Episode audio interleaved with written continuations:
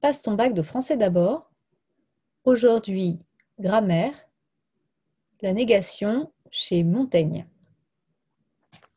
La phrase que nous allons avoir à analyser pour ce qui est de la négation est la suivante. C'est une chose stupéfiante que la fermeté de leur combat, qui ne finissent jamais que par meurtre et effusion de sang, car la déroute et l'effroi, ils ne savent que c'est. Alors dans cette phrase, on repère deux négations verbales que nous allons commenter. Et au préalable, on va rappeler que la négation, c'est une, souvent un type de phrase. On dit qu'une phrase est négative, l'inverse étant qu'elle serait affirmative. On a aussi d'autres types de phrases comme la phrase interrogative ou la phrase exclamative et que la phrase négative, elle peut, être, euh, peut présenter une négation totale ou une négation partielle. Ici, on a affaire à deux négations totales qui ne finissent jamais et ils ne savent que c'est. Ce sont des négations totales parce qu'elles portent sur euh, l'ensemble de l'action donnée par le, verbe conjugué. Donc, ils ne finissent jamais. La, négation est menée à son terme. Hein. Il y a deux éléments de la négation, ne et jamais, deux adverbes. Jamais étant le fort clusif ici de, de ne.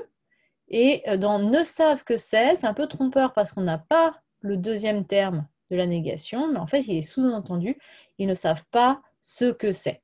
Ils ne savent que c'est, c'est une tournure ancienne, donc du XVIe siècle, pour exprimer une négation totale. Euh, ceci étant dit, on va, euh, attirer notre attention sur la première, qui ne finit jamais que par meurtre et, fusion de sang, parce que le que se rajoute à l'adverbe jamais, l'adverbe négatif de temps jamais, et va transformer la négation totale en négation exceptive. C'est-à-dire que tout est nié sauf quelque chose. Il y a une exception à la négation. Et l'exception à la négation, elle porte là sur par meurtre et effusion de sang. Il s'agit d'un groupe prépositionnel qui est un complément circonstanciel de manière ou de moyen, d'ailleurs, on pourrait dire les deux là, par meurtre et effusion de sang. Donc finir par meurtre et effusion de sang. Donc c'est pas que les combats, ce n'est pas que les combats ne finissent jamais, ce serait impossible, mais qu'ils ne finissent jamais que, ils ne finissent qu'à une seule condition, à savoir qu'il y ait des meurtres et du sang. C'est-à-dire que ce n'est pas le fait de, risquer d'arriver au meurtre qui arrête le combat. Non, il faut qu'il y ait des meurtres pour arrêter le combat, euh, à l'inverse des batailles rangées de, la Renaissance. Donc là, il s'agit de la description d'un combat d'Indiens cannibales pour insister sur leur, euh, cruauté et euh, leur goût du combat, de la guerre.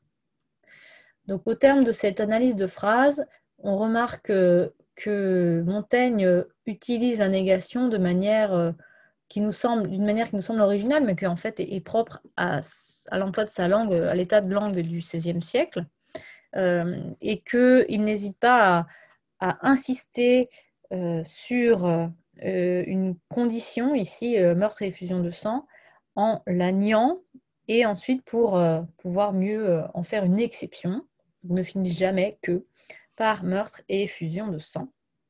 Les termes utilisés par ailleurs ne sont pas négatifs. Donc la seule négation dans cette phrase, c'est une négation lexicale, une négation de phrase qui porte sur des verbes.